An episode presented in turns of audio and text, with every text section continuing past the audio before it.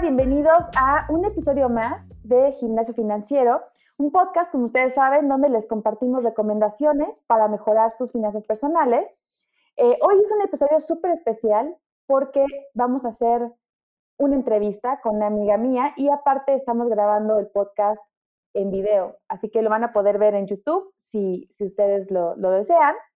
Y bueno, la semana pasada, como ustedes escucharon, hablamos de criptomonedas, de Dogecoin, de estas noticias alrededor de Elon Musk cambiando y moviendo como él quiere el valor de las monedas. Y me escribieron en el grupo de, de Facebook y querían saber un poquito más sobre criptomonedas, sobre qué es esto que tanto, tanto está hablando el mundo desde el 2000, ahorita nos va a decir este Chris, ya lleva más de ocho años este, este movimiento, y eh, pocos realmente estamos eh, entendiendo a profundidad de qué se trata.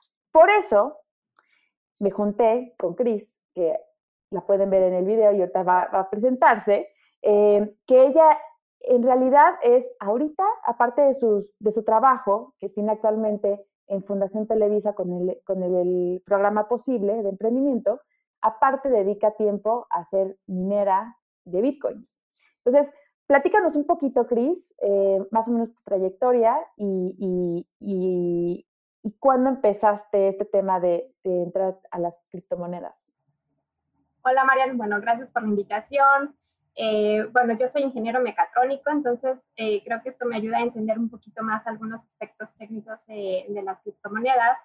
Em, yo trabajé en Campus Party, bueno, primero en el área de telecomunicaciones en Ericsson, después en Campus Party, y de hecho fui, fue ahí donde conocí a algunos amigos que ya transaccionaban con criptomonedas y me llamó muchísimo la atención. Después estuve también en Talentland, que, que es el como paso siguiente campus. Y bueno, actualmente estoy en Posible, yo estoy a cargo de una comunidad de emprendedores, es una comunidad muy grande. Y bueno, ¿cómo empecé por la, con las criptomonedas? Realmente eh, fue por ahí del año 2017, donde hubo un, un hackeo a nivel pues internacional. Entonces, escuché que pues se pedía bitcoins como recompensa. Entonces, mm, yo nunca había escuchado de, de esa criptomoneda y pues me llamó bastante la atención y, y, mi pensamiento fue primero, ¿qué es y cuánto cuesta? ¿no? Entonces, cuando supe qué, era, dije, ok, o sea, es, es, un poco difícil de entender el concepto, tienes que ir poco a poco, pero bueno, en general a veces eh, lo entiendes, que es una moneda digital, y dije, ok. ¿Y cuánto costaba? En ese entonces costaba 34 mil pesos. Pasó el tiempo, alrededor de cuatro meses, entré a trabajar a Campus Party y habían compañeros que hablaban mucho de esto y, y en ese entonces eh, pues estaban 54 mil pesos. Yo normalmente soy de la cultura de, del ahorro y pues a veces ahorraba, bueno, yo ahorro desde chica, desde niña, y no había visto ningún instrumento financiero que diera una tasa, o sea, que subiera tanto en tan poco tiempo. Entonces, inmediatamente vi la, vi la oportunidad y tenía un poco de efectivo y lo llevé con mis amigos que, que hacían eso y pues invertí. Entonces, en ese entonces recuerdo que un, eh, un Ether estaba en 4 mil pesos y el Bitcoin en 54, entonces compré un Ether y pues creo que compré una fracción de Bitcoin como punto uno o algo así. Pero, o sea, ¿no te dio miedo? O sea, porque también eh, tú como, como ahorradora y ahorita me platicas un poquito de, de esta historia de, de, cómo fue que empezaste a ahorrar tan pequeña, pero sí da miedo en un sentido de cuesta 34 y luego lo veo a 54 mil. Es como, híjole, es atractivo, pero es algo que también puede ser como una espuma, ¿no? Una, una, algo, algo irreal. ¿No te dio miedo? Mm, sí, un poco, o sea, pero realmente no tanto porque yo siempre he tratado de diversificar, entonces dije, bueno, supongamos que todo es un fraude o que incluso a quien le di mis criptomonedas, porque en ese entonces, eh, para empezar, no las guardé yo, o sea, se lo di a alguien. Wow. bueno, no pierdo mucho y de hecho cuando me dijeron en lo que era Bitcoin y cómo había salido, que de Satoshi Nakamoto y todo, o sea, dije, no, me están mintiendo, ¿no? Y me explotó la cabeza, literal me explotó. De hecho, ese día que me contaron, yo iba en el metro, iba viendo Wikipedia y leyendo y dije, es verdad, dije, ¿cómo es eso posible? Entonces se me hizo algo pues muy diferente a lo que yo sabía, algo muy padre, la verdad es que me enamoré de eso y pues hasta la fecha es algo que, que me apasiona mucho y que creo que este, pues es como el futuro del dinero, es como el Internet, el dinero del Internet, yo, yo lo veo así. Entonces no te di miedo. Y ahora nada más, un pequeño paréntesis. O sea, ¿quién te enseñó a ahorrar? O sea, dices que desde pequeña, ¿cómo fue ese proceso o qué? Pues bueno, fue la necesidad, realmente. Eh, cuando era niña, eh, mi papá era de las personas que iba al día, entonces había veces que íbamos a salir de vacaciones y, no sé, el mismo 24 de diciembre estaba yendo con el cliente, mi papá es agente de seguros, mi papá estaba yendo con el cliente a que, a que le pagaran, ¿no? Entonces yo odiaba eso porque decía, y si no le pagan, ya nos quedamos en mi casa en diciembre. Digo, no, no está mal, pero, o sea, no me, no me gustó eso de vivir como pues al día. Entonces, eh, pues no fue algo que yo planeara, pero pues ahorré como 50, 60 pesos, compré ropa de Barbie y después eh, en la escuela la llevé para jugar y mis compañeras me dijeron, oye, véndeme ropa. Y yo dije, bueno, pero, y se las di en tandas. Entonces, de verdad, la aumenté un poquito de precio y este, se los di en tandas. Entonces, como que en mi mente fue, oh, así puedo ganar dinero. Entonces, eh, eh, durante la primaria tenía como pues lo que me daban mis papás para gastar más lo que me daban de eso. Entonces pues fue así y después vendí cuentos de... ¿Cuántos años tenías? Ay, como en tercero de primaria, ¿cuántos tenías? ¡Wow! Sí, sí, sí. Y después, o sea, empecé a vender más cosas, cuentos pequeños, hice unas, hice rifas, dulces, etcétera, ¿no? Y como que ahí vi eh, cómo generar dinero, este, pues vendiendo cosas. Y bueno, o sea, en Fundación Televisa también, o sea, Cris vende, bueno, también vendes plata, ¿no? Vendes. no, no, en Fundación, con mis conocidas y así, pero sí, de hecho. Bueno. Sí, sí, sí. Sí, desde e, eso lo empecé a hacer porque en un trabajo donde estaba no me pareció justo una, una acción que hubo, entonces una tía me había dicho, oye, ¿por qué no vendes plata? Y dije, bueno, está bien. Y ya fui a comprar, de hecho la compré en Tasco me gusta mucho ir porque el camino es, es, muy bonito, Tasco es muy bonito y pues compro plata y aparte me gusta porque pues normalmente antes de la pandemia me, eh, me reunía con mis amigas y pues ahí echábamos chisme y pues también vendía, ¿no? Y la verdad es que me ha ayudado eh, pues para mis estudios literal y pues para, para tener una, un ingreso extra aparte de, del trabajo. Súper. Bueno, entonces ya, pequeño paréntesis. Regresando al tema, y, esto me lo preguntaron en el, en el grupo de Facebook. ¿Cómo nos podrías explicar de manera como muy básica, así con manzanas, el tema de estas criptomonedas y el Bitcoin? O sea, ¿cómo funcionan? ¿En dónde están? Porque al final tienen que ver con lo que vamos a platicar más adelante, con estas conexiones, con, las, con los procesadores, con todo esto, pero ¿cómo lo podemos visualizar de manera muy sencilla? Ok, eh, es un poco complicado porque tiene mucha, eh, mucha parte teórica y técnica detrás, pero pues trataré de, de, explicarlo de forma entendible. Pues para empezar, las criptomonedas son un sistema de efectivo electrónico que se hace de usuario a usuario y que utiliza criptografía. De usuario a usuario quiere decir que es descentralizado. Esa es de sus mayores ah, características. Es decir, tú, por ejemplo, cuando vas a un banco, eh, el banco es quien valida que, no, que tú a lo mejor vayas a dar el dinero a alguien, pero que el, el, dinero que tenés originalmente se reduzca, o sea, que no sigas teniendo la misma cantidad o que sea confiable. Entonces, necesitas ese intermediario, ese, ese validador, ¿no? Entonces, con eh, la parte de criptografía, de criptomonedas y todo esto, no es necesario eh, ese validador, es como que se hace de manera automática y lo más importante es que es muy seguro y es muy seguro porque, bueno, aquí entra ya más parte técnica. Todo, todas las em, criptomonedas, o por ejemplo Bitcoin, está basado en algo que se llama blockchain, y como tal es una cadena de bloques, ¿no? Es como si tú tuvieras tu, tu hoja de, del banco, tu recibo del banco que te dice, bueno, tal día a tal hora hiciste esta transacción y se van anotando todas las transacciones que se hacen, ¿no? pero eh, a diferencia de pues que tú obtienes tu estado de cuenta pues mensual, todas las transacciones que se han hecho desde la primera vez que existió Bitcoin están en la blockchain. ¿no? Entonces, eh, por eso es súper seguro, porque todas estas transacciones están en algo que se llama nodos. Los nodos, pues eh, eh, tú descargas toda la blockchain y los nodos son los que validan las transacciones. Entonces, es súper seguro. Ahora, lo que hacen los mineros o lo que hacemos los mineros es algo que se llama prueba de trabajo. ¿Qué es una prueba de trabajo? Para que lo entiendan, les voy a poner el ejemplo como con correos. O sea, por ejemplo, cuando tú mandas un correo a alguien, eh, bueno, se puede hacer spam. Entonces, alguna vez se pensó que se, hiciera prueba de trabajo, es decir, antes de enviarle todo el correo, a lo mejor me preguntaba, ¿cuánto es 5 más 4? ¿no? Entonces, eso evitaría que se hiciera eh, el spam, pero es poco práctico a nivel de pues, correos electrónicos. Entonces, Em, la prueba de trabajo es ahora hacer validaciones, lo que hacen los equipos. Eh, una cosa son los nodos, que es donde se carga, descarga la cadena de bloques y ahí tienes toda la cadena de bloques de alguna criptomoneda. No todas las criptomonedas utilizan el proof of work, que es el prueba de trabajo, otras funcionan de manera diferente, pero vamos a hablar de Bitcoin, que es como la más general.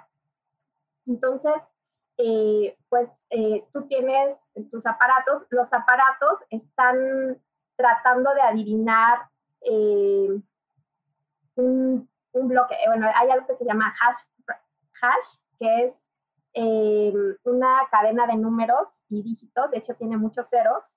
Entonces, los mineros, los equipos, tratan de adivinar cuál es la correcta. Entonces, todo el tiempo están haciendo cálculos, cálculos, cálculos, cálculos matemáticos.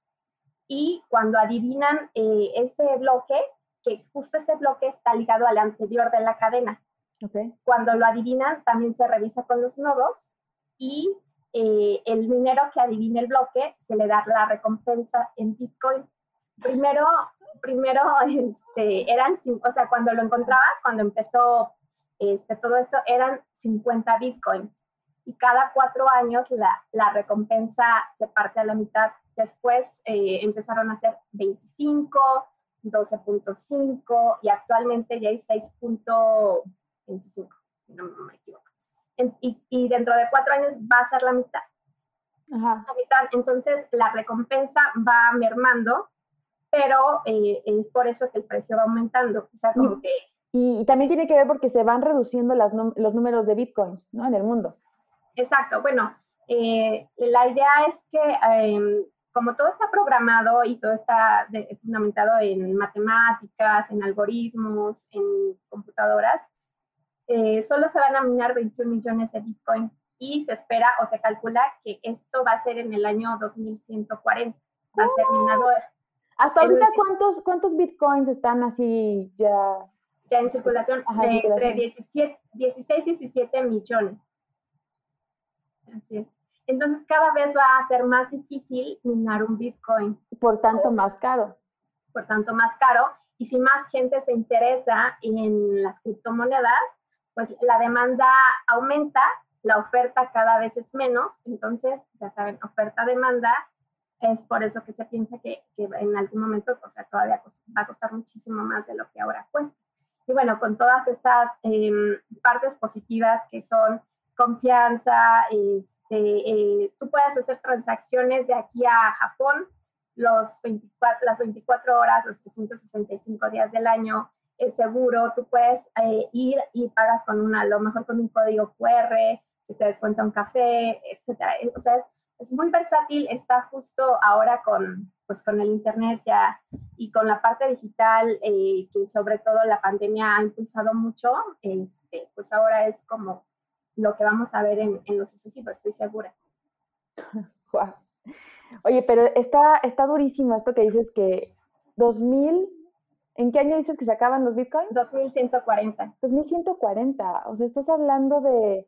Ya nos vamos a. Ya no vamos a estar aquí. Y son, y son 17 bitcoins los que tenemos ahorita. En total, ajá. 17 millones. Y de hecho son menos porque, porque hay muchas personas que eh, lo guardan y a veces se olvidan de su, de su semilla. Oh my God. Ahorita me vas a hablar de las semillas. Ok, vale. Entonces son menos. O sea, se cree que son menos. Ok, ok. Vale, entonces, bueno, como yo les decía, ya hablamos un poquito de la historia, insisto, o sea, creo que esto es muy técnico, es fascinante y creo que le podríamos dedicar los 15 minutos a esta conversación. Ya se nos está acabando el tiempo, pero bueno, este, yo quiero que nos enseñes, y esto va a ser como un teaser, este, ¿qué es ser una minera? O sea, ¿qué, ¿qué, implica la minería? Yo jugaba con Cristina y le decía, bueno, estás en una cueva, obviamente era una muy mala broma, pero, o sea, que nos enseñes en qué consiste minar, ¿no? Este, por ahí me enseñaste una, el procesador, este, ¿no? Que nos cuentes de qué se trata.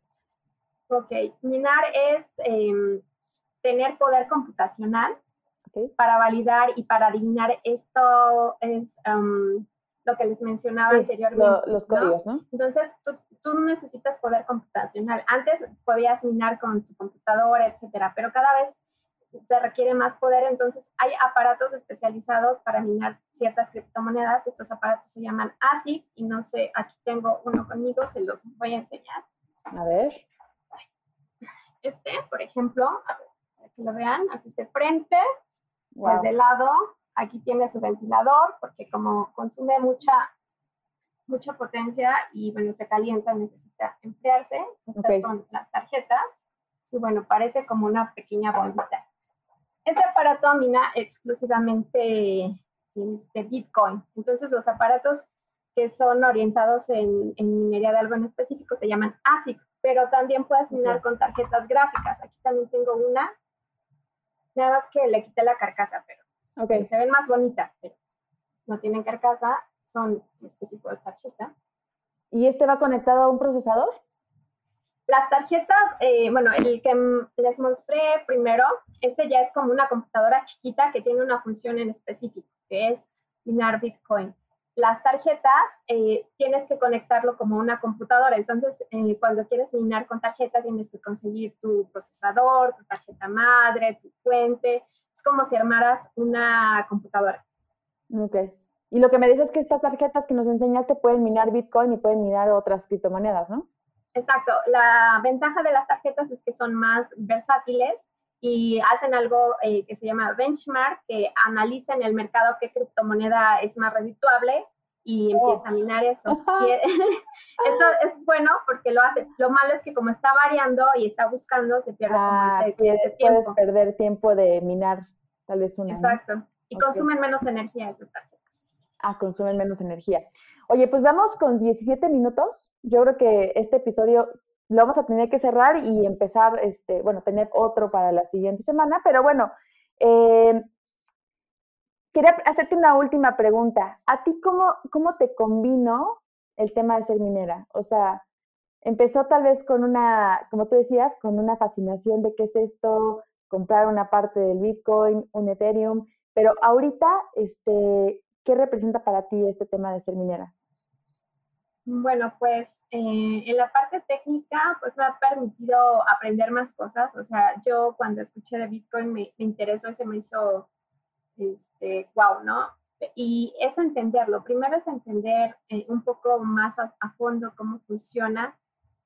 yo creo en, en, el Bitcoin, creo que puede traer muchas cosas buenas, este, tanto para la economía como para las personas. Creo que es un, es un refugio de, de valor como el oro, pero de manera digital.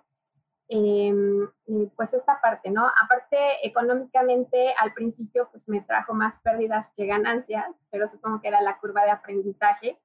Eh, alguna vez pagamos mucho de luz, se quemó la instalación de mi casa, pero ahora ya me da un poco más de libertad financiera, ¿no? Sigo trabajando, en trabajo de cierta forma godín, pero eh, también tengo este ingreso. Entonces, eh, pues diría eso y, bueno, eh, es un tema de bastante interés y pues también me, me, ha traído a conocer a más personas. Algunas veces he dado charlas este, en Talenlam, por ejemplo, di una en, cuando era el evento de INADEM, me tocó dar una. Y pues también me gusta la parte de, de em, dar conocimiento a, las personas, como pues sí, de que la gente se informe, aprenda, porque hay mucha desinformación también en esto y hay gente que se aprovecha pues de otra gente y le, les dice que les dan Bitcoin, pero realmente no tienen los Bitcoins y, y como todo el problema no es el Bitcoin, eh, a veces es la gente, ¿no? Entonces, creo que eh, la parte de informar, de evangelizar, en cuanto a este tema es, es lo que también me, me, agrada bastante y las oportunidades que surgen este, gracias a, pues, al conocimiento que muy poca gente a lo mejor tiene, pero la idea es que cada vez más gente sepa de esto. Sí, eso, eso está muy interesante, ¿no? Porque por lo mismo de que tal vez no lo entendemos muy bien, pues caemos en, en, irnos con la corriente y tomar tal vez decisiones que no sean tan, tan seguras, ¿no? Para nosotros. Bueno, pues muchísimas gracias, Cris. O sea, se nos fue el tiempo súper volando. Eh, te agradezco que te hayas tomado el tiempo de platicarnos un poquito. Nos quedamos con muchas preguntas al aire. Eh, y bueno, a todos les, les, agradezco muchísimo que se hayan conectado, que nos hayan escuchado en este, en este episodio. De una vez les voy diciendo que escuchen el de la siguiente semana porque va a ser la continuación con Chris para que nos conteste otras preguntas que, que se quedan en el tintero. Y como siempre les digo, si quieren invertir, así como Chris, ¿no? Que nos dijo, bueno, estoy diversificando, el Bitcoin es una parte, también ahorro, invierto. Les invito a que se registren en, Cubo Financiero. Ya saben que tenemos un grupo especial de gimnasio financiero que tiene una tasa superior al promedio que, ofrecemos, escríbanme a mi correo marianzs.cubofinanciero.com y yo les mando la invitación para que ya se pongan a, invertir. Incluso pueden ahorrar para invertir en su Bitcoin o en su porción de Bitcoin. Em, también les recuerdo que nos sigan en nuestro grupo de gimnasio financiero en Facebook. Nos buscan ah, eh, en, el, bueno, en el buscador, por ser redundante, y ahí eh, nos mandan la solicitud y nosotros los aceptamos para que estemos conversando sobre estos temas y muchos más. Eh, muchísimas gracias por haber estado con nosotros. Me despido por el día de hoy y sigan entrenando. Chao, chao. Muchas gracias, Cris. Un placer. Gracias.